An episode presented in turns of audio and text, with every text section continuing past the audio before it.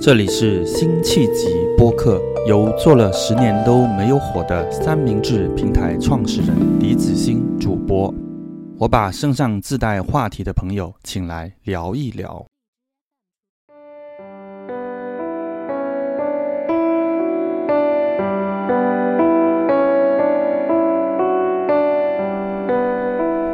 大家好，今天我邀请的这位自带话题的朋友呢是童颜，他是一位摄影师，也是一位写作者，而且他很神奇的一点是他他在全球大概有五个宜家都工作过，啊，他的生活不断的跨国的迁徙，带着两个小孩儿啊陪伴着先生，然后不断的在保持中文写作，他还在我们的呃三明治写作工坊开出了一个影像故事的工作坊。今天我就想跟他聊一聊育儿、写作、迁徙等等这些故事。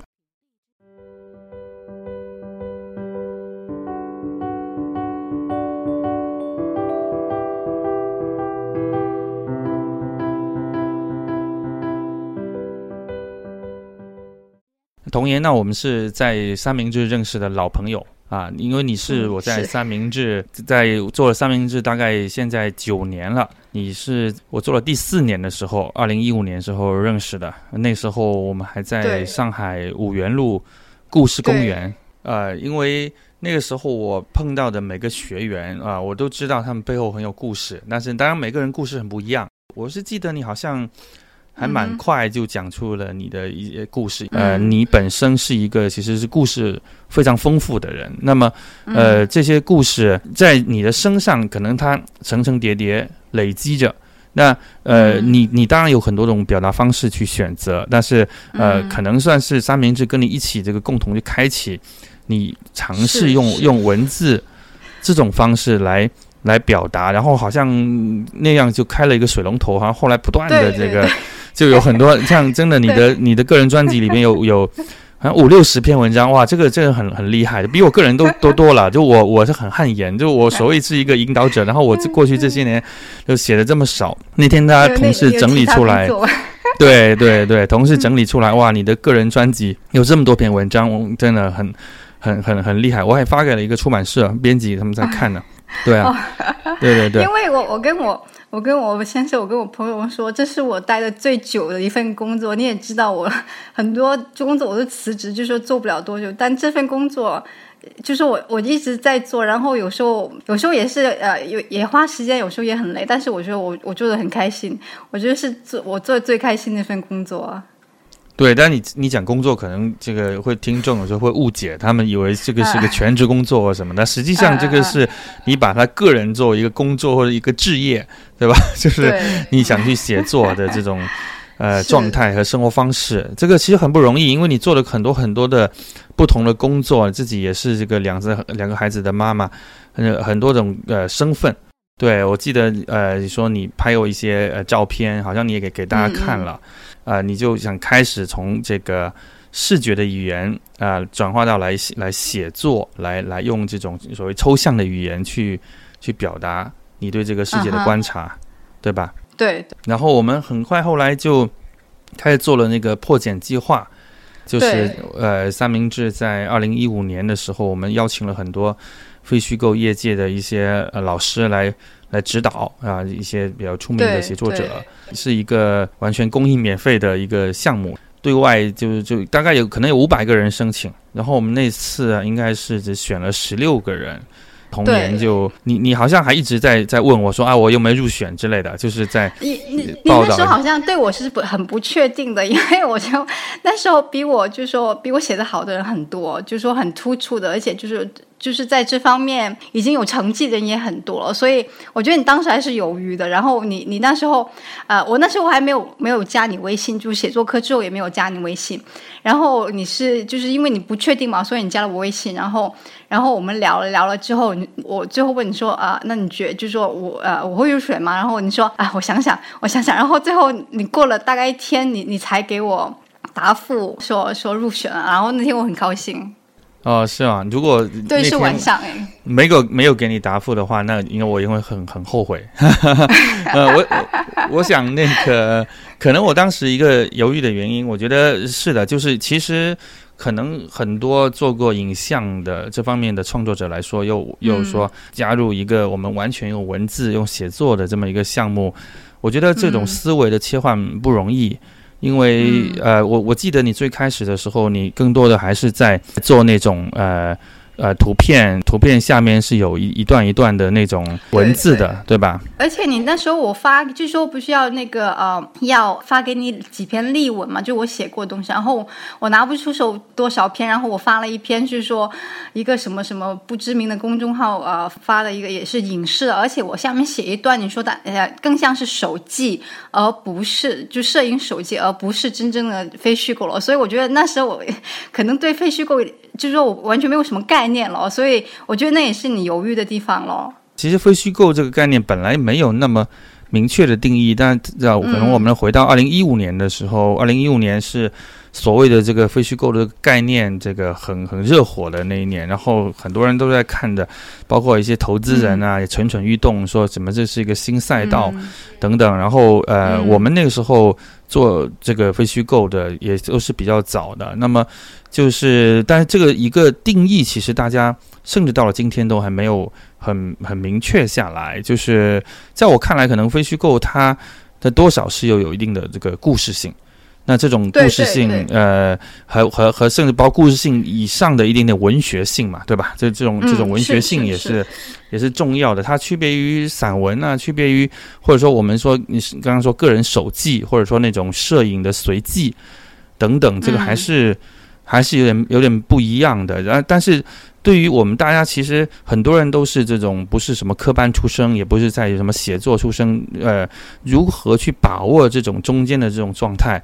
其实不容易，那也经常有人会问问我，对吧？就是三明治这些故事的定的定义，或者说为什么呃这样的的的故事故事的写法是是非虚构？可能也对我们来说，也其实也是在从差不多就是从一四一五年那个时候开始，慢慢慢慢这个去摸索形成到现在所谓三明治这么一种风格。但是我觉得最核心的还是就是说得有这个这个故事，就像。呃，因为我们很多，因为你在三明治有很多粉丝嘛，就是大家粉丝们从你的写作里面，其实大概对你的生活轨迹，其实也也也有所了解。其实我们今天其实也也还蛮蛮想，就作为朋友来跟你回顾一下，我觉得就是这种以前的这种感觉。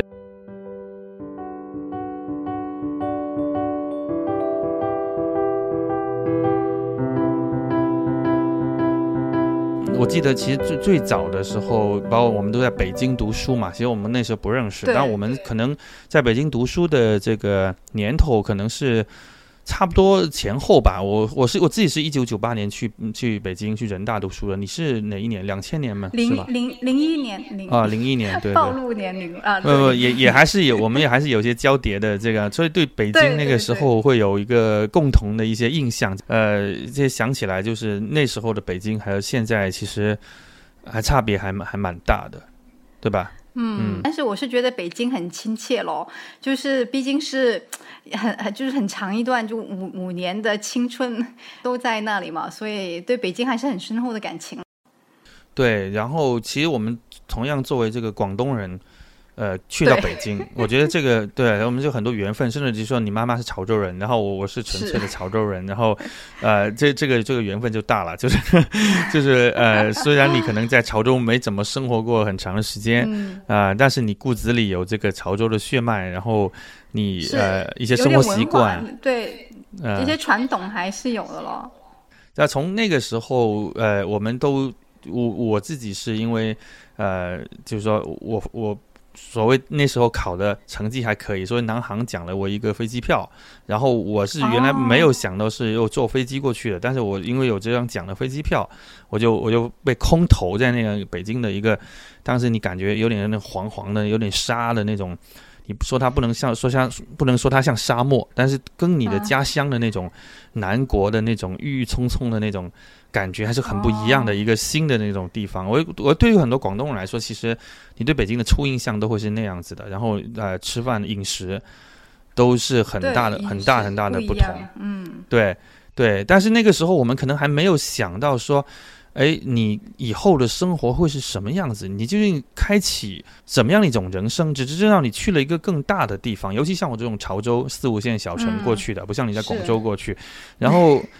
会开启一个什么样的生活？包括虽然我读新闻，我都不知道我是不是。从此以后能够就一直靠呃写字儿去经历这个人生，以及说，哎，你是不是真的有很多机会去采访很多很多个地方？那对于你那时候是个外语的学生，那可能会不会你去之前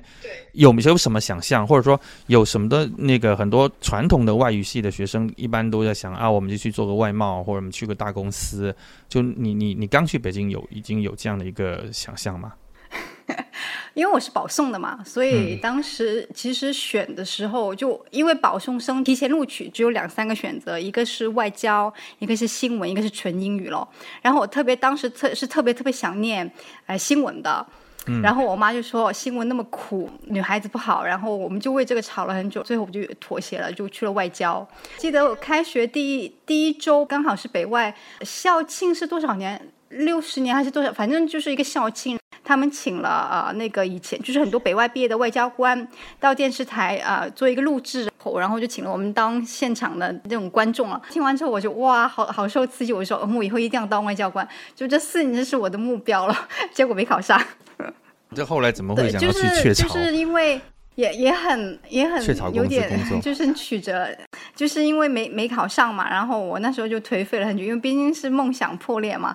大家，我们班几乎全班都找到工作，就就就剩我还没有找到。我的班长就是一个很很好的男生，就跟我也非常非常好的。他当时就已经拿了雀巢 offer，然后他又拿到呃中国银行的 offer，他就去中国银行，他就把这个雀巢的呃这个，他说呃他因为他退出嘛，所以他们要再面试，再面试一些人，然后他就把这个面试名额给我了。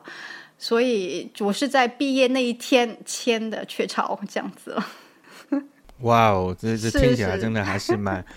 蛮蛮蛮神奇的，蛮蛮蛮惊险的。但是这段故事在你写的那个雀巢那篇文章里面，我觉得看的我那当时我就看的特别生动。考进去的那些那些培训生，最后只剩下一两个。就第一年过后就剩下没多少了，现在的话就剩下就那一届大概就剩下一个两个。像我身边很多同学都是去什么部委啊啊，就很很有名的国企啊，或者是很高端就四大这样子。对对，你那个时候在大学里，你有没有考虑过你会呃做一些文艺创作，或者比如说你摄影，或者后来写作？没有，其实我我其实想下个月会写。我以前跳舞，我以前是跳舞的，其实呃。跳了跳了很多年，在大学时候我最风光的是呃我在北外舞蹈队，所以其实到毕业我都没有，就是说可能只是喜欢写东西，但也没有真正真正的怎么写，是毕业之后才开始写博客，就是以前那个不是有个 Space 那个开始写，但是没有什么故事啊，只是纯属纯属就是记一下记录一下，就很散的咯。从那时候才真正开始写咯。所以你在雀巢好像就做了一年左右，然后你就听到了有个机会，能够要去瑞典留学，那时候不用钱嘛，对吧？没有，是其实也我没有得过什么，我一辈子没有得过什么奖学金，是因为我那时在觉得我做不下去，就很很很累也很苦，然后啊，我就想出去留学了。刚好那时候啊，呃，瑞典还有瑞士还有芬兰这三个国家，那时候对外国的留学生都是免费的了。而且刚好我有一个教授啊，就那时候教我一美国美国历史的一个教授，他就美国人，然后他就在就在瑞典，跟我就是后来读的那个学校是一样的，哦也同一个系，然后是他推荐的，也是他给我写的推荐信这样子，所以才去了瑞典的乌普萨拉，然后读了那个读了那个专业了，嗯嗯嗯嗯，对，是那个是零零六年是？对对对，零六年。其实那个乌布萨拉我真的去过一次，我我是二零一二年，就是那个诺贝尔采访时候你顺带去的吗？对对，我是二零呃，一样是一一年底，对我第一次去瑞典采访诺贝尔奖的时候，因为我们采了一个那个诺贝尔的家族后人，他们一个家庭还生活在那里，那是一个很小的大学城，然后我记得我沿路拍了一两张照片，是那种很。很帅的那种长腿的男生，骑着那种自行车，然后在在在那个那种古城嘛，因为它路上都是一些那种鹅卵石之类的，对。然后我拍了拍了一点这种照片，那照片可能现在都不知道能不能找得到，我翻微博可能能够找一些回来，就是惊鸿一瞥啊！我我我不知道你在那生活了多少年，在乌普萨就一就是研究生就是一年了，差不多一年了。啊，就一年是吗？对对，我是呃，就是。对，应该是八月十五号，呃呃，离开就是呃到达的，然后走的时候大概就是六月份了。走的时候六月份，就呃大第二年的六月份。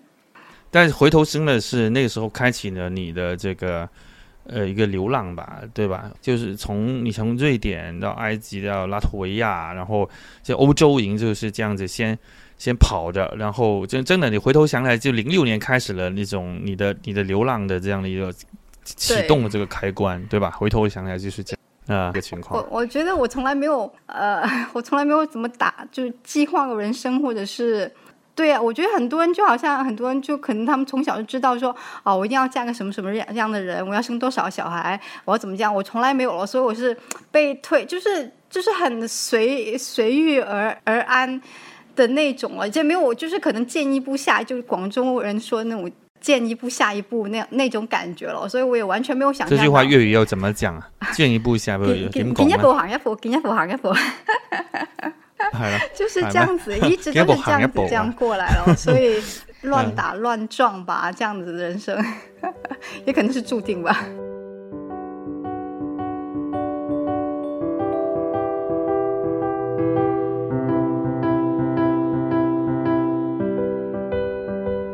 你你跟瑞典很有缘分，是，我也觉得是，就是其实回头回头起来，你就是你你其实不不自知，对吧？你不知道这个，首先你就你在身你身上的，在在我看来一个很大的标签，就是说居然有人为这个瑞典这个最大的公司 一家，在全世界这么多这个分部工作过啊，然后第二你嫁给一个瑞典老公。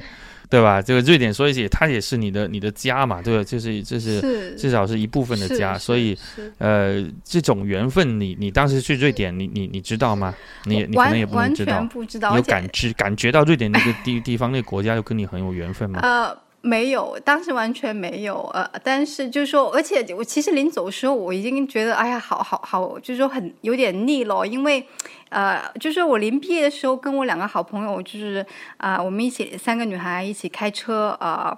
呃，从瑞典出发，就乌斯拉出发，一直开到丹麦，然后就呃哥本哈根，然后从另外一边就是那个呃哥德堡那边再嫁回去了，就然后就发现就是说瑞典人又比较冷淡，因为他跟就我们虽然只在丹麦待一天，然后就感觉丹麦人就很很就是觉得会会开放很多，热情很多了，然后你会发现就瑞典到哪个城市基本上都好像老老三样，就是说景物是一样的，吃的是一样的，然后那个。商店是一样的，然后我觉得哎呀好无聊，所以所以当时其实是想，就是已经就是说有点腻了，我就很想很想离开，就去其他地方看一下。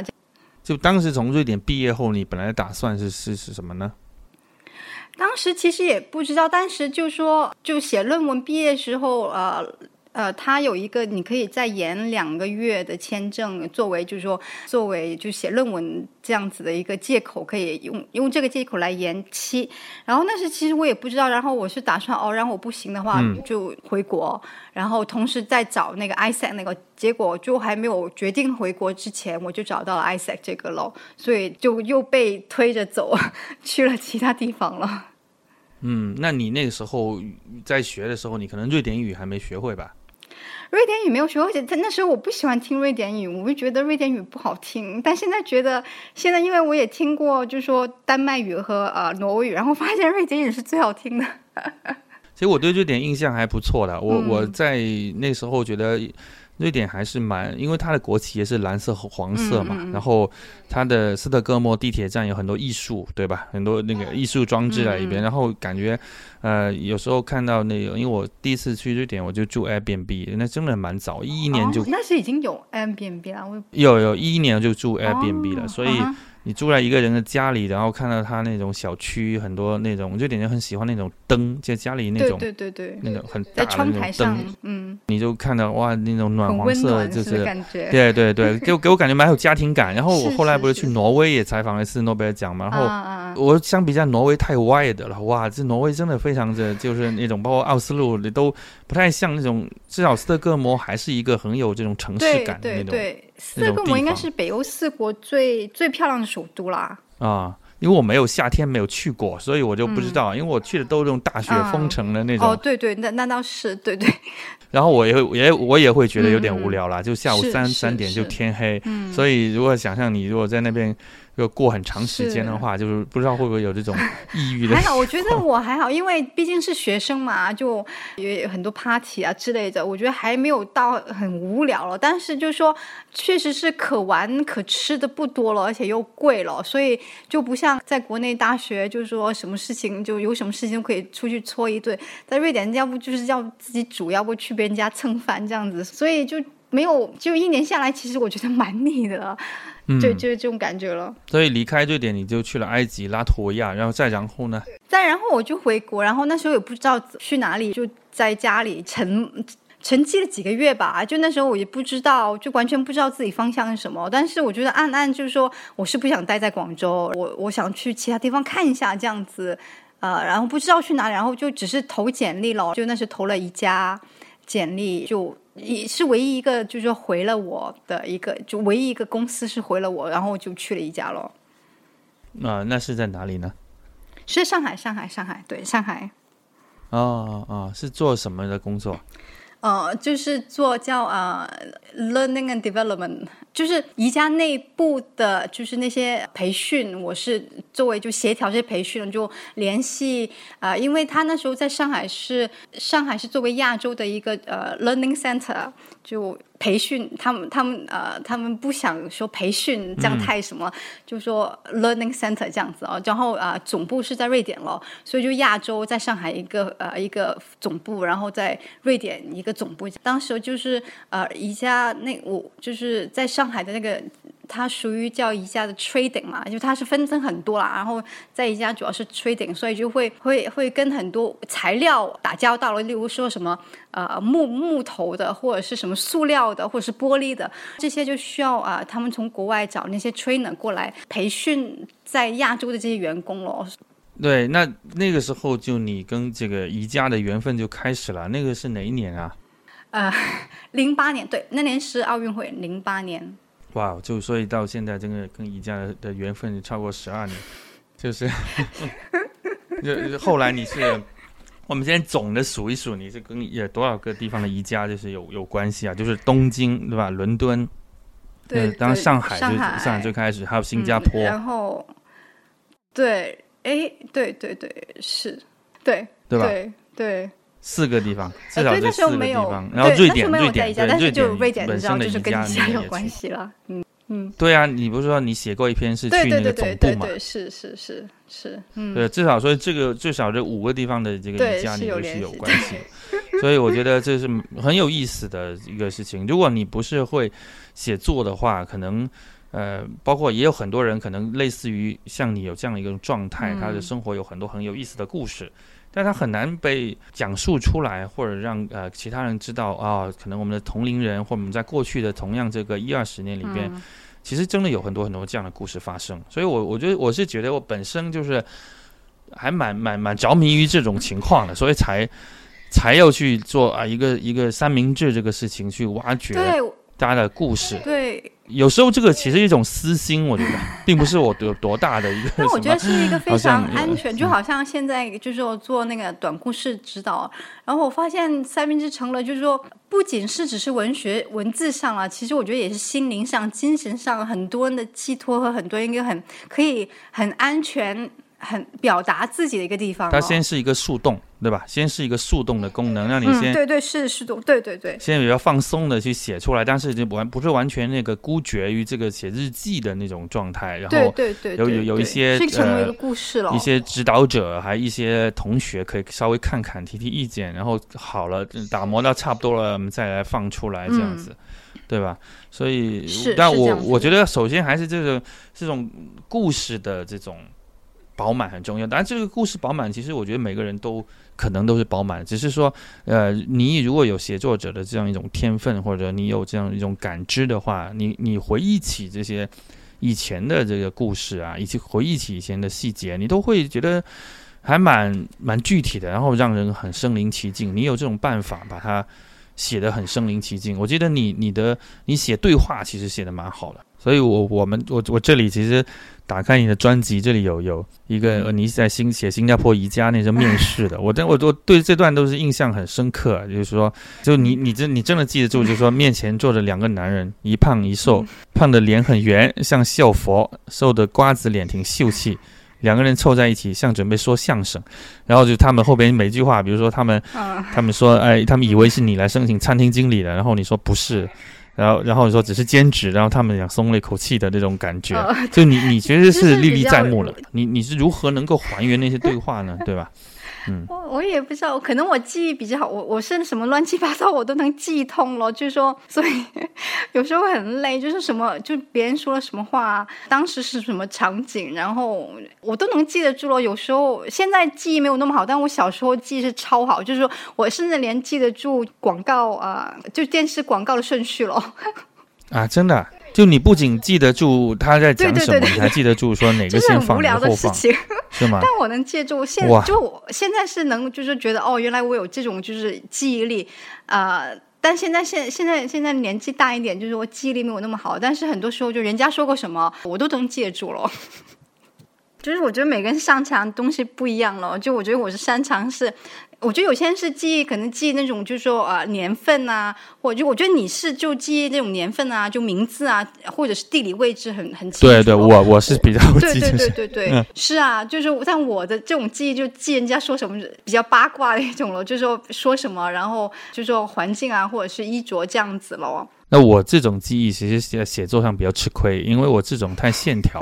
我不知道跟男性有没有关系，就是这种太线条感。呃，然后你的记忆是这种比较具象的，其实写作真的喜欢这种记忆，可能是，但有我觉得也每个人就是说有不同的，就是说长项了，我是用在不同的地方了。我觉得我也很希望，就好像你整天能，我整天能记得住那些，就是那些古诗啊、词语啊。啊，我们今天也不是来互捧，我觉得我们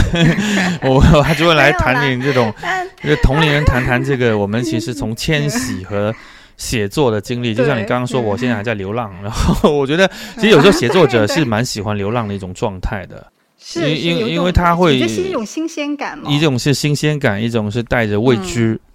对吧？带着一种好像古道西风瘦马，然后那种苍茫感啊，或者就你写作者有时候自己叠加这种意象。在在心心目中啊什么的，你就好像好像才能够把这个东西给写得好，或者有时候就也是一种所谓的抽离感，就是上帝视角来看你这个人哦，你是有时候在伦敦，你那时候在瑞典，然后你你你怎么样，你的你的命运如何交叉什么等等嘛，大概都是这种方式去来来来看的，对吧？所以我们今我们今天要讲你这个故事，其实也有点像回头来看这种什么。呃，你当时是怎么样子？零八奥运，然后在上海，因为上海，呃，我我我从零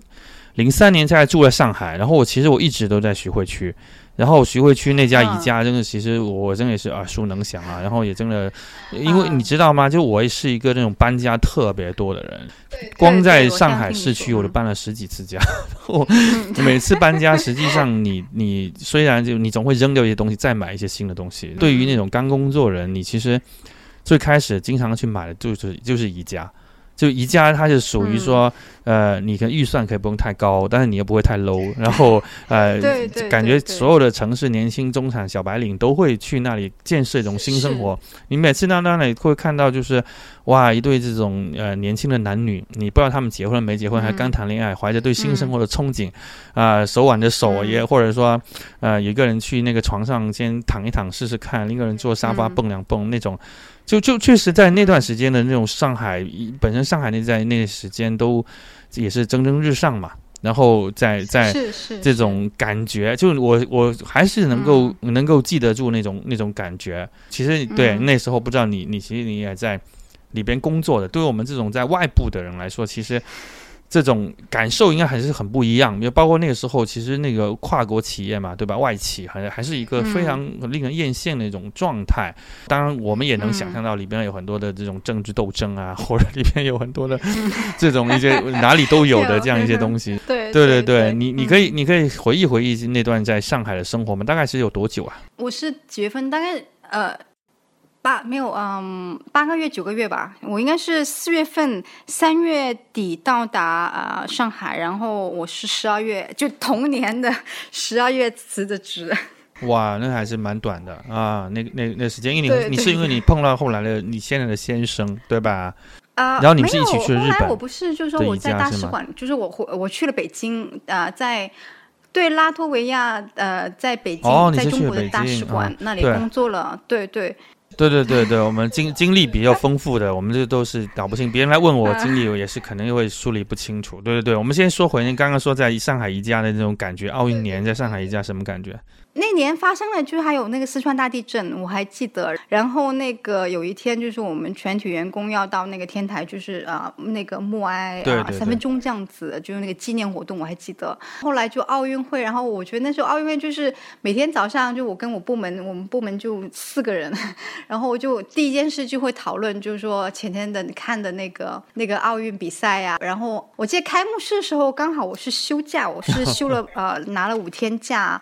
啊，我我的年假就五天了，然后我我还去了一个啊一个陕西的一个小地方看我看我两个朋友，然后这也是另外一段故事了。然后开幕式我是跟我是在那里看，所以我没有在上海。然后但是就后来就是每天的那些运动，就是那些呃，就是跟会跟同事会沟通很多呃关于奥运会的事情咯。你，听下来都是上班都在讨论奥运会，都像在摸鱼。哎呀，还有啦。就是，而且呃，呃，因为我们部门比较新嘛，而且人又比较少，所以其实蛮轻松。就是说，呃，工作量不算特别多，而且因为宜家嘛，他会很强调，就是说那个生活和工作平衡了。所以好像我我们的老板就说他是每天早上大概七点多就来了，他是呃下午四点多就走那种哦，而且他会就不用呃不会说就一定要。他他从来不会就说要你加，就说呃鼓励加班这样子，就是还是强调那个工作和生活平衡了这样子。嗯嗯，那听着很不错的工作，那为什么要走呢？因为那时候 就是说我要要倒回一点点，就是我在就是呃从。啊，拉脱维亚回到广州时候，我除了给宜家投了简历，然后我还心血来潮的给给埃及大使馆和拉脱维亚在中国的大使馆投简历，但是没有人回我。等我在宜家做了大概就快就是大概是十月份，对对，十月份。他们就过来，就是呃，让我过去面试了。就终于，我是呃去那边面试两次，第一次没有过，然后后来那个大那个大使走了，然后呃下任大使又看到我的简历，然后就就啊让我再过去面试。我因为我一直刚才我跟你说一直想做外交官嘛，所以对，所以就觉得圆梦了咯。对啊，是。终于在毕业这个四三四年以后，其实就能回到这个外交领域，还蛮快的。你说人生的机遇真的还是蛮蛮奇特的。对，而且那时候我在宜家，其实就是说，这真正进入状态，因为刚开始我也在文章里面写，就是我真是一个呃职场小白咯，什么都弄得很糟，然后就是很很没有条理，然后很多东西就是说被老板就是发了警告信这样子咯。后来就是其实，在走之前，我已经就是说进入状态，然后老板对我非常就觉就看就看到了我。我有进步，然后我也就是慢慢慢慢的融入进去，所以当时也是我我觉得也是一个呃很难的一个选择了，但是我觉得我是想要，一定要想要回到这个外交系统，就起码去体验一下了。我的感觉是，所以才辞的职了。嗯，那体验下来感觉怎么样呢？又回到北京。呃，我北啊回到北京是很很开心，因为当时我其实刚去上海的时候，我其实更喜欢北京了，就是说我还是很想念北京啦。但是工作的话，我觉得是，就是我我上班第二天我就知道我我后悔了。我就知道这份工作不是，对，就是。但是没想到你跟宜家的缘分其实没有那么轻易的八个月就断了，那是后话。但是我不知道，但是那时候就是我坐在那个大使馆里面的第二天，我就觉得，哎呀，我我真的很后悔。但工作特别轻松，上面轻就是工作，甚至轻松的，就是很闲，就闲的闲的都不知道干嘛那种了。然后因为是小的使馆嘛，所以而且那时候拉脱维亚是经历那个财，就是一个这是什么叫什么，就他们国家快濒临破产那种感觉了。啊，真的哦。对对，所以那一年他们他他们那时候加入欧盟了吗？刚加入，刚加入。但那一年他们他们的经济特别特别差，所以呢就没有什么经费，然后什么什么什么没有举办任何东西，所以很惨。你在使馆其实做什么工作呢？呃，我是负责呃经济经济类了，就是说呃其他事情我的我的唯一的同事他是中国同事，他是负责呃那个那个叫什么呃签证的了，所以我负责的。也比较奇葩啦，就是说很多拉脱维亚人想想要跟中国一些伙伴，呃，就生意伙伴做生意，但是他们呃有过好几次被骗的经历，所以我的工作就是要查潜在这些中国合伙人，看他们究竟是是不是真的是就是有这个公司在，然后是不是真的登记了这样子，然后他们给的是什么身份证啊，是不是呃真有此人这样子咯？你明白我意思吗？那那那个工作你又做了多久呢？就是呃，做到八月份八个月。那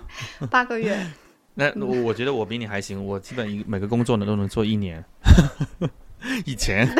哦，你也转过那么工那么多工作对对对，我我大概，嗯，我毕业后应该是头三年是三个工作，然后后来有还还行，最后还有一个是四年的工作，这就最长的，因为我跟陈婉莹教授。呃，在香港大学、香港大学工作那个，然后后来就到伦敦了。伦敦回来之后，也是连连续三个一年的工作，然后就开始做三明治了。啊，哦，那你对我这个不算特别惊讶，要不有，因为好像很多人就如果他们是一份工作做了很久，他们就会很吃惊，为什么你会整天做做就一份职业待不长这样子？我后来还自己发明了一个理论，安慰自己，就说。呃，那种干一年的工作其实是边际效应最高的，因为你一年你学的那种最最快最多。嗯，是是第一年，对，我同意你这个。呃，但是这个当然这个你你太快换，种种有有很多种原因啦，就是呃，这个这个可能可以做另外一期播客来谈这个。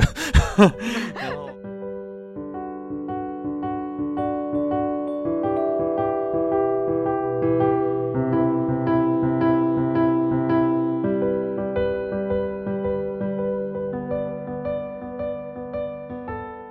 后边就直接去日本了，是吗？还是对，就去日本了。就是我那时候，也就是跟我先生了，然后而且我是觉得我已经受不了在 在大使馆工作，就觉得很，就是觉得每天很浪费。就是怎么说呢？有可能有些人是觉得很稳定了，因为啊啊，就是说，而且福利也好，就是说怎么说呢？又不用加班，完全不用加班，然后又受人尊敬，工作又一点都不忙，是一份很适合，就是说很闲下来人工，就是说的职业了。但是我觉得太闲，太闲，太闲了，所以我就想走了。然后刚好那时候我现在在日本，然后我也想过去这样子，然后我我就。对，我就申请了，就是旅旅游签证三个月，这样先过去试一下喽。嗯，所以呃，从那个时候他是在那边工作，然后他后来是调到伦敦，对吧？然后你们就一起到了伦敦，然后结婚是在伦敦结的。啊，没有没有啊，我呃，我们是在他的老家呃瑞典小镇登记的咯，因为因为我是不怎么想结婚的咯，但是如果不结婚的话，就是说他们不承认这种就是同居关系，就不能申请那个啊去英国的签证，所以我们只能就是说纯属就是说打双引号利用这个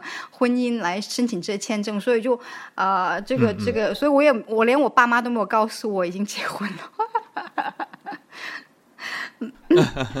那那这个婚姻现在也十年以上了，然后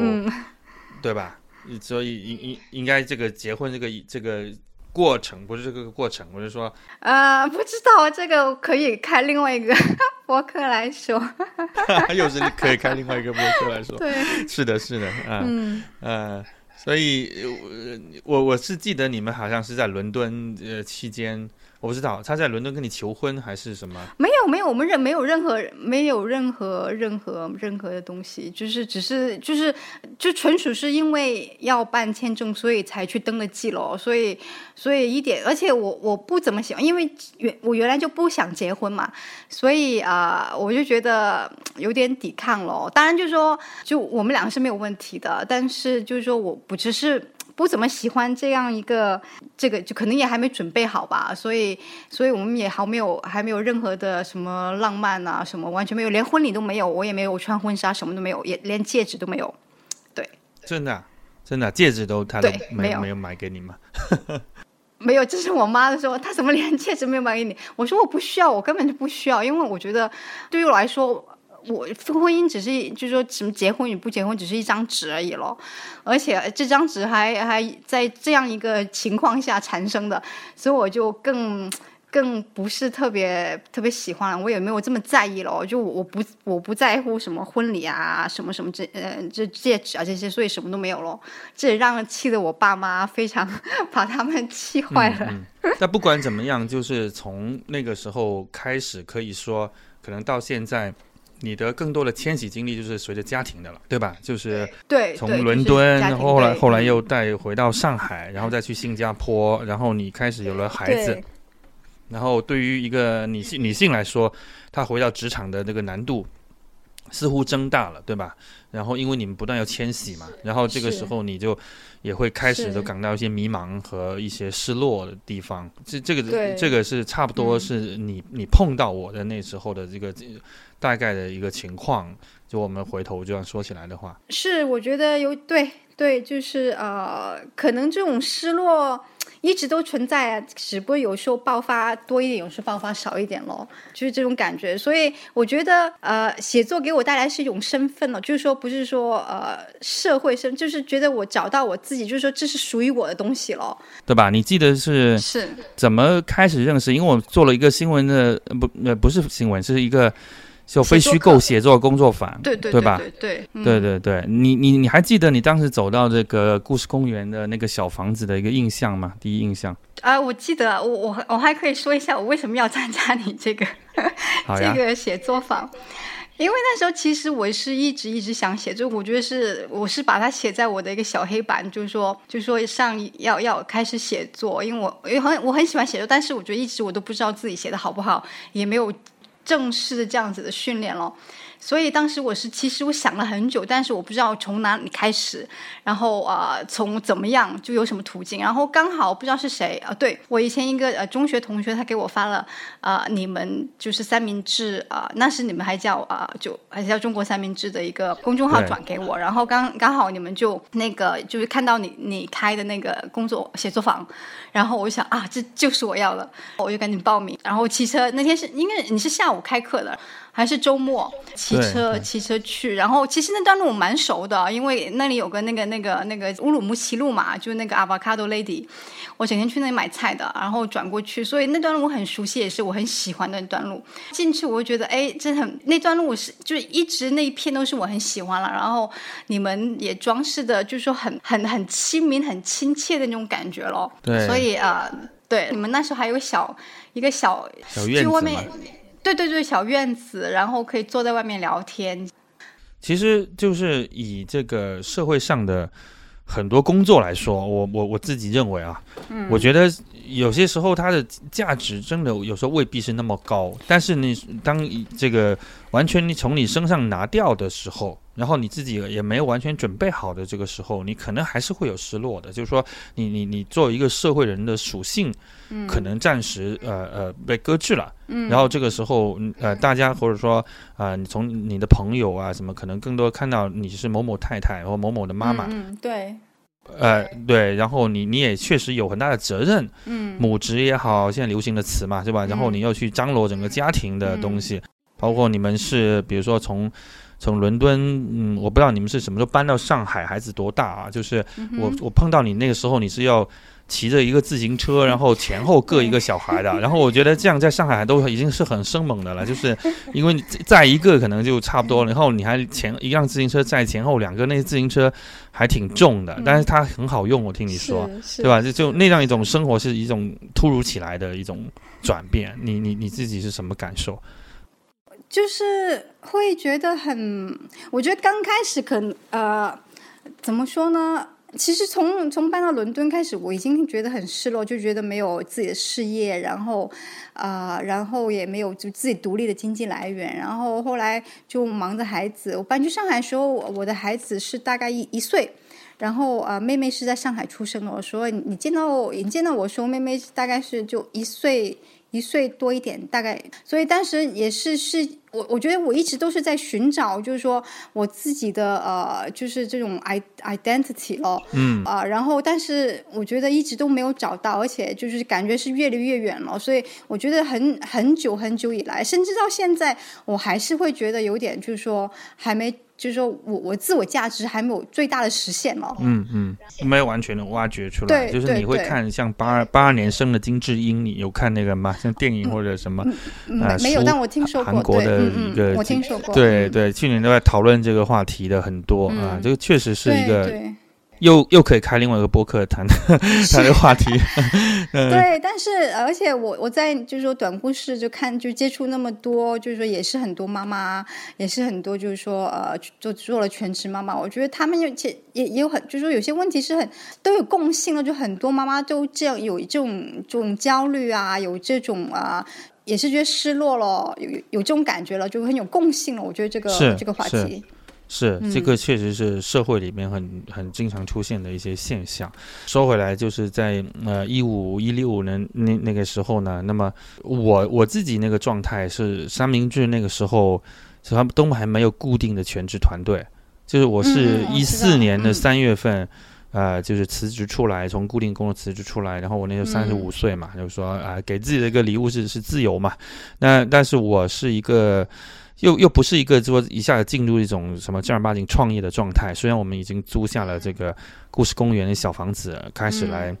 来来来做这个三明治的一个小基地嘛。但实际上并没有什么很明确的这个什么盈利模式啊什么的。但是我我确实就想到要来开写作课啊。那因因为我觉得也不能说我写作的多好，那毕竟可能有这个十几年的这个新闻记者的一些经验，然后就就多少对于这个呃普通的没有接触过这个专业写作的，特别是我们说非虚构写作的这个方面的一些感兴趣的。的的朋友，我觉得其实还是多少有点指导嘛，因为那个指导就是入个门入个门嘛，所以所以就从那个时候能够也一点点这样呃开始，然后呃经常会碰到人，就是呃自己登门拜访，可能看你这里很哎装修的还不错，然后就进来问问来问就说啊，那你们是怎么样？呃，养活自己的呀，怎么样？就是每个人在中国人，每个人都很直接。我觉得虽然这些问题是很关键，但是我其实还很难适应。说一个人一上门来跟你也不认识，或者说也有时候可能是微信上稍微 啊打过招呼，说哎这个谁谁谁介绍认识，然后过来拜访一下，然后总归话题绕不出说。来问你，你你怎么生活？其实我觉得这个是蛮有意思的一个现象。那对我来说，我有时候会选择有所保留，说，哎，对吧？这个其实我们应该更多关注你在做这个事情是不是有意思，对吧？呃，是是在做。然后你这个这个东西不是不可以问，但是我我认为就是说，他至少不好像不需要在前头三个问题去问出来，以及说，呃，我我我我那个时候也更多开始认为说，一个人其实靠这个。呃，独立的这样的一些工作吧，那种自由的这种状态，其实还是有可能说能够，我觉得整个生活的境遇是不比那个。呃，在某份全职的，你又不怎么喜欢的工作里差的，如果是你，你把像今天年年轻人流行说的是这种社畜的这样一种说法，对吧？如果你是真的觉得自己在出卖就是劳动，去换取那一得一滴一一点的这个生活的经费的话，那我觉得好像确实也没必要。但是只是像我，我们都得到就是说三十岁以上才才开始来。来来来进进入这种生活状态，其实我觉得可能是确实是需要积累，并不是说今天年轻人就是说都有那么快的，就是呃，虽然今天年轻人确确实更快的比我们那时候获得一些自由了啊，对吧？嗯，是是是，我能感觉到。所以呃，他们也会有一种恐惧，就会觉得说我恐婚恐育啊，如果我这个结婚生育之后，就是就就没办法那么自由了。然后我也不能去很多地方，然后对生活的那些，就是其实这些自由都是很相对的。我我觉得，包括你现在你现在的状态，就可能在外人看来其实也是自由的，因为你要从后来又从上海就搬去新加坡，对吧？然后你在新加坡也尝试了在新加坡的宜家又工作了一会儿，然后 啊，然后也更多又在嗯在家里，然后也也有在。这个呃写写文章有在开课，然后多少还是一种一种，对，也是一种自由。其实我觉得就这样的生活状态其实蛮好的咯。呃，而且我一直觉得我我的工作可能正如你说的，比很多人就做的很无聊，就很很无趣的工作，真的是真的好好上很多倍。而且我每天都接触那么多有趣的人，也因为写文章认识那么多有趣人，而且我在做我自己喜欢的事情，所以我觉得这份。这这是非常非常就也很自由啦，也非常非常自由，所以，所以我我我真的很喜欢，我很满意这份工作。嗯，对，对，呃，没有我我我还是没有倾向于说我们一定说把。呃，写作这个事儿，或者说跟三明治这个发生这一切，都是完全就就工作。我觉得其实是一种个 跟个个人的一个追寻的一个东西，因为哪怕是说三明治真的有有有就帮助到你的一些推进的这些方面，但实际上我觉得更多是你个人的一些。呃，你的天分也好，你的勤奋也好，因为因为我们真真的很能够想象说，呃，家里有两个小孩，然后他们的年龄相差还不是很大，然后其实他们现在也都还没过十岁吧？老大过十岁没有？没没有，老大八岁。对对对，还这个年龄段，我就真真的觉得很。很头疼的，就我自己，因为啊，后来添了一个今年四五岁的小女孩，然后哇，真的，我觉得就是像这种录播课，我们都得 躲起来，就还是还得另外一半的配合，太不容易了，真是太不容易了。然后，所以像像你，呃，如果两个小孩都虽然他们后来可以可以上学，但是你知道，我知道一个家庭主妇，呃的话，至少你可能就说你有家庭主妇的那份角色嘛，就在那个角色里边，你要承担的东西肯定是非常多的。包括包括就是家庭的大大小小的这种张罗，那如何还能够让你有这个心境，还有一点时间，能保证你今天的一些跟写作相关的事情是怎么样开展呢？呃，如果他们上学的话，我觉得过去这两个月是特别特别痛苦了，因为他们在家就隔离嘛，所以我已经就是我觉得濒临崩溃好几次，就说已经无数次了。啊，对对，但如果他们上学，我觉得还好一点了。一般的生活是这样安排，就我每周保证三次的我要去练泰拳，然后剩下呢，然后剩下就两天，就是剩下时间我会保证大概一个到一个半小时啊，如果有多一点时间，我就大概两个小时的那个写作了。嗯，对。啊，就尽量这样子啦。对对，但是我觉得我已经。就是很多很多那些大作家说他们会早起，就四五点就在全世界最安静的时候，我又我又不能早起，我就早起，我不是那种早起的人，所以只能就是说等他们上学，可能大概就十点就在家里十点或十点半写到十二点这样子咯。然后对每天就这个时间也是我的头脑最清醒的时候了。我觉得晚上呃有时候太累或者是太就是说如果是太兴奋，就是这个头脑太兴奋，可能又睡不着。所以就只能是白天咯。嗯，那十二点以后呢？到孩子放学前，你你一般是？就是每天就你看送他们上学，然后呢，啊，如果不去练泰拳的话，我就在家写作，然后，然后十二点开始，我可能要去采购，就每天采购，然后啊，照顾我自己的午餐，然后啊，就家里的一些大小事务啊，然后这样子，然后因为他们有呃，基本上大多数都三点半放学了，所以我有三点，我大概两点半我就差不多要准备好，三点三点多一点我就要出发了。真的很快，时间真的过得很快啊！你你现在有阿姨或者像菲佣这样帮忙吗？啊，我我有一个，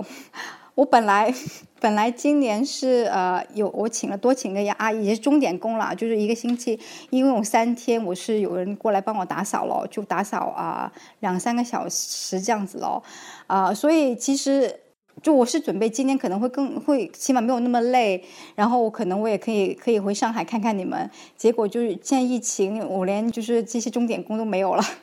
所以就全部就这这两个月，我是觉得真的很累了，就是累的都就是真的是说不出话那种了。所以这两个月也没有什么没有什么啊啊真正的创作，没有多少一直，都是在带短故事，还有我的课，这样就是这个摄影课这样。真的真的可以理解，真的理解。那，嗯呃。不过，不过我们还是看到你，你那个拍了泰拳的那个是影像的故事嘛？就你，你把泰拳，没想到你能坚持这么久。我一开始，因为我也在上海也打过一次，我觉得哇，那个真的还是蛮用力的，蛮蛮凶猛的，是是，对吧？然后你还真的坚持这么久，对。我应该我练，我对我练了呃两年多了。哇，那你现在肌肉很 线条很好吗？嗯。对我手臂是非常，我觉得是呃，但可能隔离期就没有那么好啦。但是当时就是说，在隔离期之前，我觉得状态是非常好了，而且我那时已经开始就是说对打了，开始跟教练对打了，所以我是已经开想就是想真的是要上擂台做一次比赛这样子了。真的哇，这个太酷了。嗯，对对对，所以就是隔离期之前，我基本上我的两两就是我的小腿基本是每天都是轻的。但是就现在就有点可惜了，要从头开始了。嗯嗯嗯，你这比赛什么量级啊？有什么轻量级？什么？呃，没有啦，他我们的级别只是就说呃，这个那个，我们去那个这个那个拳馆，如果你是初级，他有一张不同颜色的卡；中级有一张不同颜色的卡，这样子哦。如果如果是教练给你发给你一张中级卡，那你就是中级了。那我现在就中级了，他最高就高级了。哦，他最高是。那你是怎么样？就是打的同时，你还能够去拍那个就泰拳的打泰拳的女孩啊什么？你还怎么怎么能做到这个？还能够去分心去拍摄？还好，她一般因为我拍这个女孩，她她是很厉害嘛，所以她她打她，而且她是每天都练，我保证不了每天练，所以我只能是下午有时候有有时间就拍一下，没有时间就就就啊就算那种了。就是说我尽量跟她约时间咯，这也是很多呃呃，就是说要要协调我我是我的生活作息还有。他的工作这样子咯。所以所以就是，呃，对于这个现在你的拍摄跟你的写作，其实我觉得更更加这个浑然一体，就就真的就比以前的这种结合，或者说他们单独放出来都有单独的这个价值，不是说图片是为了这个不不不是说文字是为了图片服务的，因为很多人是这种呃。配一张图，你们都看图好了，文字就一点点说明，像说明那样的东西，就是我觉我觉得这这个也是你你这次在这个呃三明治的这种呃变成去指导其他人在写的时候，你是一种什么样的感觉？啊，我觉得很开心哦，就是我觉得呃，怎么说呢？我不知道其他摄影，但是就据我了解，就是可能很多我以前学的，就我我接触的很多，就是我喜欢的摄影师，好像现在都很少有人讨论了啊！而且我觉得现在很多就呃，因为手机的普遍啊，然后 Instagram 啊，就感觉很多是即影即有，就那种很快速那种咯，所以。所以我很高兴，就是说我跟他们分享一些我很很喜欢一些经典摄影师、经典作品，然后他们也很喜欢这样子，所以这样我觉得很开心，就觉得有共鸣了。对对，然后你就是同样就是说能够呃片刻的进入到很多人的生活里面。对，是的。是的，是的，就是，而且我觉得也很，就他们很也很愿意去分享，就是说去他们自己的生活，就无论什么角度啊，然后有时候他们角度也很新鲜，就角度很很新鲜、很有趣。然后他们也说，就是通过摄影能，就是说有从不同的视角来观察生活，然后也发现生活。那你觉得有什么特别印象深刻的某个故事吗？啊，可以匿名或者某个某个故事，对某个学员的故事。嗯，学，嗯，我想想啊，都蛮多的。就是说，嗯，呃，我要求他们有从拍景物到拍人物嘛。我觉得拍人物，尤其是扫街是比较难的咯，就比较呃，他们会比较恐惧咯，就不知道怎么跟陌生人说，怎么跟陌生人。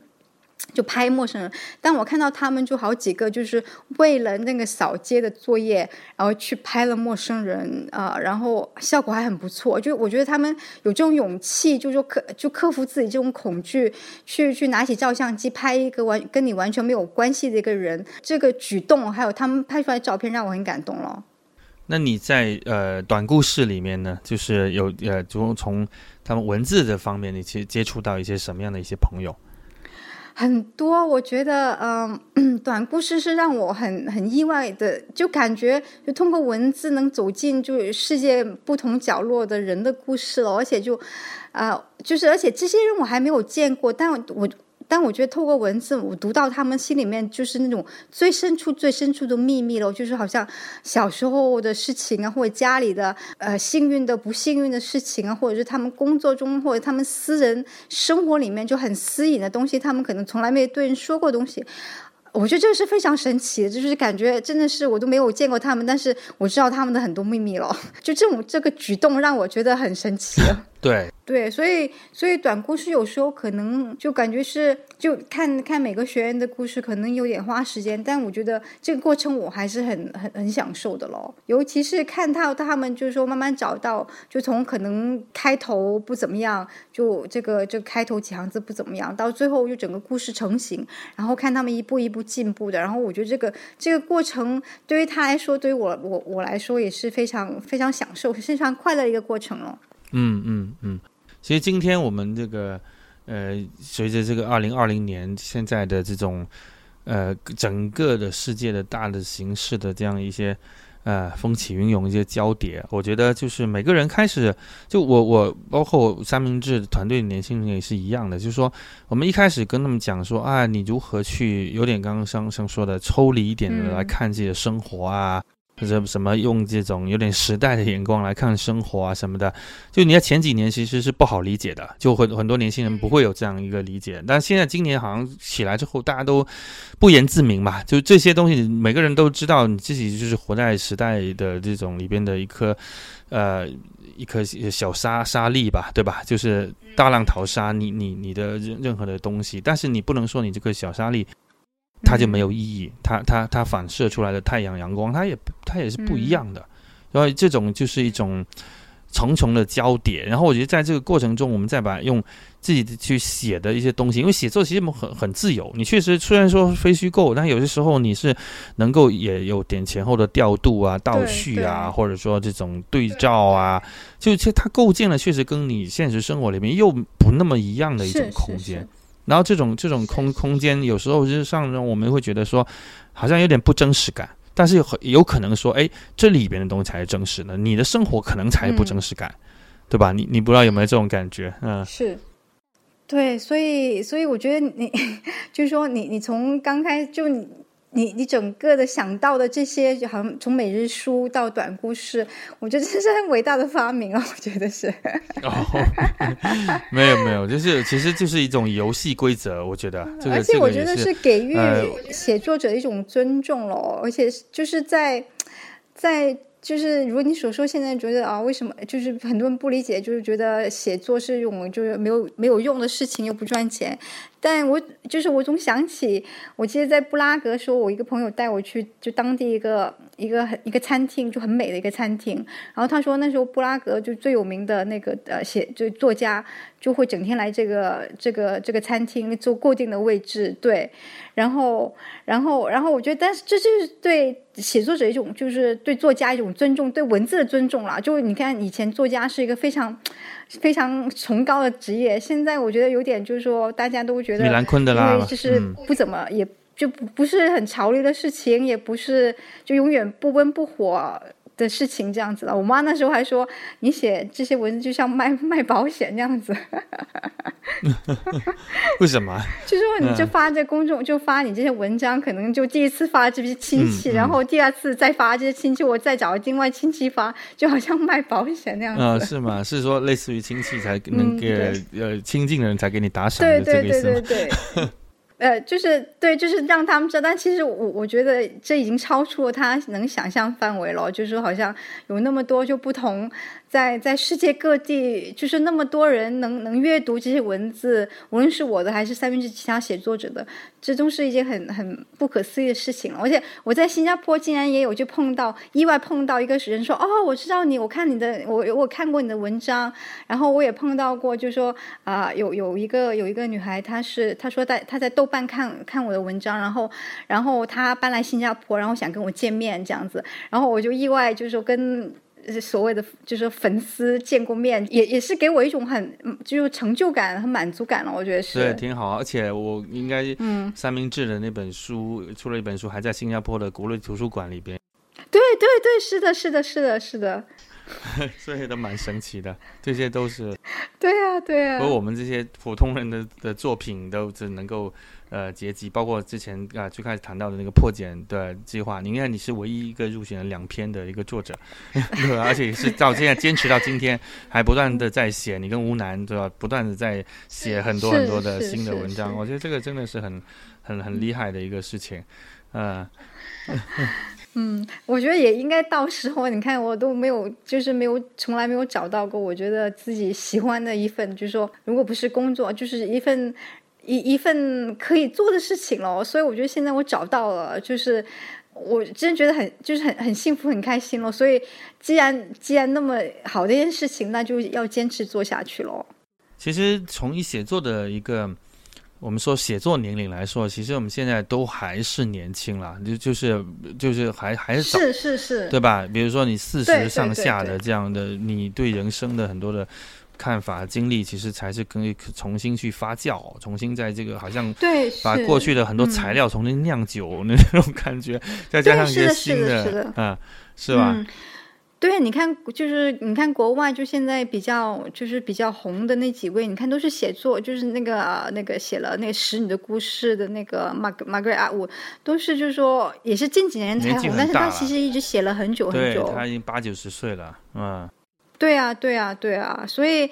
对，正如你说，我觉得这是一个有一句话说，你 once a writer forever writer，就是这个工，就是这个职，就是这个身份，你可以一直带，就一直跟随着你到很久很久了。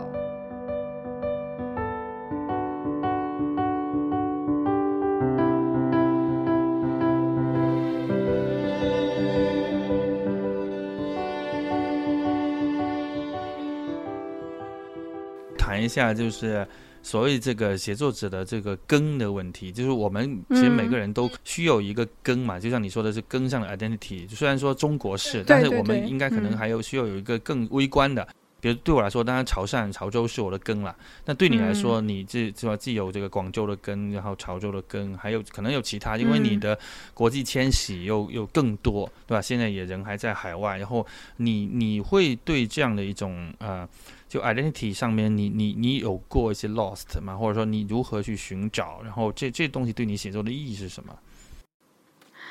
嗯，我觉得根还是在广州了。就是说，这是我的怎么说？这是我的过去，呃，我的对我的成长肯定是在广州。这是这是不能，我是不会不会把它忘记，也不会否否认的。但我觉得，就是说。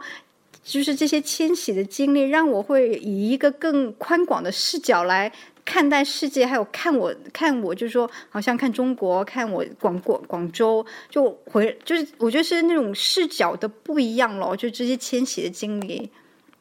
就会以一种更更宽容的心态去看很多东西了，而且就是说会更可能呃，怎么说呢？啊。而且就是去每每个地方，可能你会更想知道，呃，更更想去了解某些事情，就好像历史啊、呃呃艺术啊这样子咯。明白我意思吗？就不是只是呃停留于表面，就是说吃啊玩啊这样子。明白我意思吗？对对，就像你刚搬到新加坡，你就连续写了好多篇新加坡的文章，就是你那个时候已经在上海开启了那个写作这个事儿。对对是。之后你你搬到新搬到一个地方，就可能不像你以前伦敦啊、日本啊什么，你就开始有这种很有意识的，而且是是进入社会的去写，你写了那种对对新加坡的市集啊等等，就是这样，对吧？嗯呃，所以所以这个实际上就是人的一种。表达形式的这个拓宽以后，他其实他这个可能对世界的感受力也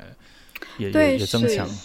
嗯嗯嗯，对，就好像也是短故事啊，真的是我觉得短故事很神奇，就好像那么多，好像就是这期有一个有一个学员，他是在印尼的一个垃圾山，然后我也觉得这个就是他在那里当志愿者，然后然后写他的志愿者的经历，然后我觉得这也是如果他不是因为他可能。大家可能都没有就去意识到哦，原来我们的垃就那么多垃圾堆在那里，然后有人是生活在那里的，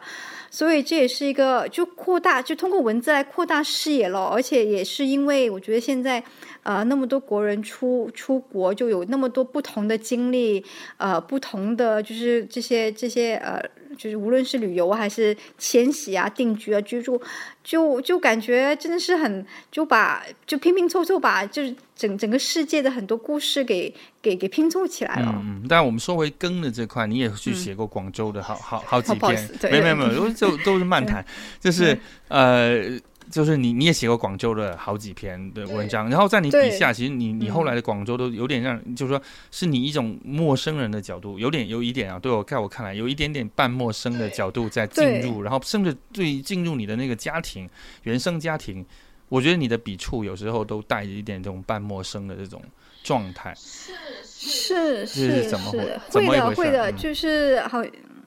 就因为可能我离开广州很久了嘛，而且你看我从初中就开始住校，虽然还是在广州但郊区，就是说，呃，每个星期才回到就回家一次，就待待上不到二十四小时，所以就很多广州很地道的东西，就是他们的处理方方式啊，呃，说话方式啊，其实我都已经很陌生。嗯嗯，对，就有点隔阂了。典型的广州人。对对对对对对对，就有点隔阂了，就感觉。嗯嗯，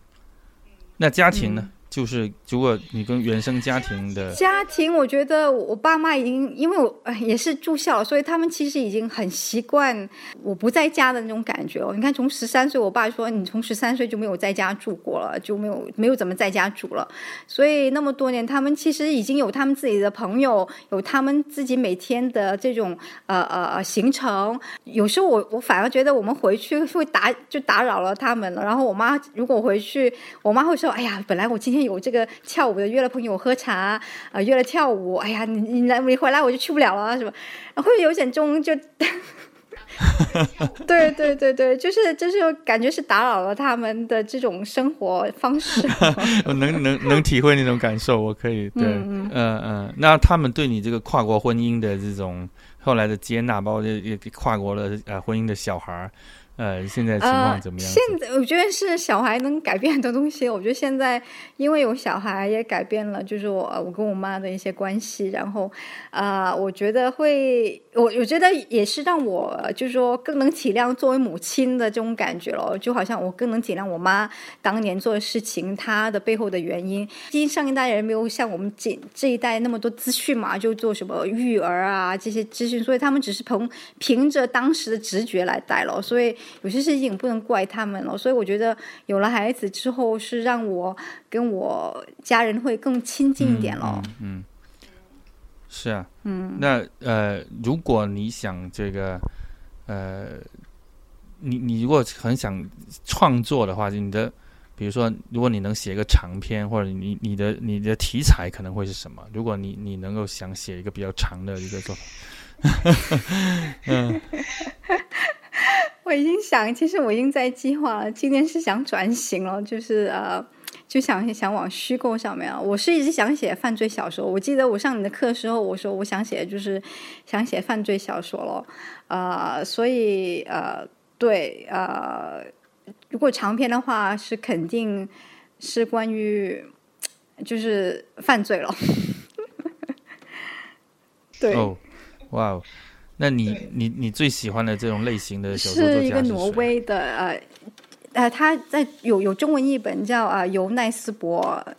就是一个挪威的呃那个那个那个呃 crime fiction 的一个一个作家，然后。呃，就是其实我不知道你对北北欧的这个就是 crime fiction 有没有了解了啊？因为我是一直在读了，我现在在读的是一个芬兰作家，然后其实就是说好像北欧就这四国其实他们都盛产盛产这种 crime fiction 哦，但是捧的最红的就是呃尤奈斯伯，就是这个挪威的作家了。哦哦，我还没读过，所以真的还蛮。蛮想去读读看，他们是因为天气这个太太容易 天黑，然后就很容易觉得一部一部分了，而且也会就是说揭露很多，就就你看北欧四国看起来好像呃福利又高，然后又很多就是觉得就治安又稳定，但他们会揭示很多就是说这个就是我们看不到的这些很黑暗的东西。我记得挪威，我去采访那个诺贝尔奖，就是刚刚有个枪杀枪击案，我记得那个时候几十个人。嗯嗯，对呀对呀，所以呃，对呀，所以就是说呃，我觉得尤其是北欧的犯罪，就是说我也看过好像英国的、美国的，但我还是最喜欢就是呃呃北欧的咯，就是那种节奏。所以你骨子里其实跟北欧真的还蛮有蛮蛮有渊源的。可能是我也真的真的，所以你到现在是一年还会正常是都会回瑞典去啊？正常都会回瑞瑞对对，正常会时间是吗？呃。就是呃，一年回就是暑假和那个圣诞节喽。其实呃，住的地方就是大概就是一般都两三个星期这样子，就为了看看呃呃那个就是呃孩子的奶奶这样子咯。呃，奶奶现在是怎么样子？啊，她之前呃就是。今年二月份，然后他呃从床上摔下来，然后把那个盆骨摔摔摔坏了，然后他们给他就你看八十岁老人给他做手术，然后他然后做手术期间他的心脏突停，然后以为都不行了，结果他又非常非常呃。就是坚强的又挺过来了，所以他真的很了不起。然后呃，然后之前他也好像又又肺炎，但是不是那个那个那个呃，不是这个病毒了，不是新冠，所以呃。还还还不错，就起码暂时没有收到什么什么消息了。嗯嗯，他住在老人院里面吗？你你写了那个故事？对对对对对，就是住在那个对，专门是呃，就是这些阿尔茨海默症的病人，就是这些老人的，就是呃这个老人院了。所以这段这前后的写这个奶奶的这几篇都是嗯很很很感人的 故事啊，就从你最早的破茧计划写的那篇到后来写的那些。嗯，所以对，可以真的是你身上真的很有很丰富的故事，然后这也是。这也是随处，呃，就是说，真的能够挖掘出各种故事，就是一上去富矿，然后现在懂得怎么挖矿，然后 就能够去呈现出来。我觉得也是，因为就是说这些写，就是说，我觉得一边写，我觉得也是自己的这些，就是好像跟呃编辑沟通啊，然后他们的反馈啊，我觉得也会给我很多帮助。就好像我现在看回去第一篇、第二篇，就刚开始写的这些，我我会觉得哦，我故事性不是特别强，我也觉得自己在每年都在进步了。像我刚刚说。说的最早，我们呃让这么多普通人有这个想法和兴趣来分享这个故事，有时候可能是有一点点私心，但是你回头想起来，其实是更多人需要这样的一些渠道或者机会，是来来表达他们他们自己，因为在现在这个世界，其实很多人不怎么相信文字的力量，然后嗯。也会觉得好像，要么觉得哎，居然有人还在还在写这种，对吧？又不商业，不赚钱，然后，对吧？这样这样一个东西，或者说会不会哎，觉得这种把自己故事讲起来是不是太矫情，或者说，是不是太啊？会有人来听吗？对吧？实际实际上，但是我觉得人的一种，呃，不管是梳理还是表达的欲望，我觉得这个还是。我们人之所以为人吧，就是说，你你有时候，呃，生活每天每天这么过，这是很浮在表面的。就是你你如果没有一定的这样的一个思考，或者通过文字很好的整理的话，其实你对这你的生活很难有一个再次的认识。对，我完全同意。对对，是的。嗯嗯，我们自己也都是这样子。就我如果对。如果不不是不是这样的话，就是说，呃，我我最早我记得当时我们在跟你们讲课的时候说那个 writers live twice 嘛，一个人的话，对吧？一个写作的人，他就真的是能够生活两次的这种感觉，就是正正常的普通的生活一次，然后再通过文字自己来回头再好像重新过了一遍这样的生活。那我们今天的谈话就先到这里吧，谢谢童言，谢谢大家，谢谢子欣，今天聊得很开心。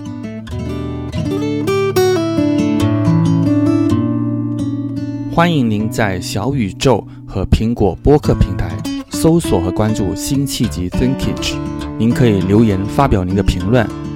我还有一个个人公号叫做故事公园，也邀请您关注。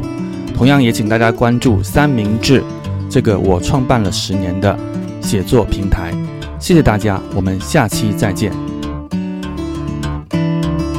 light a fire burn up all you know you have time time, time, time to let this go. But now you're burning letters out there in the snow in your backyard.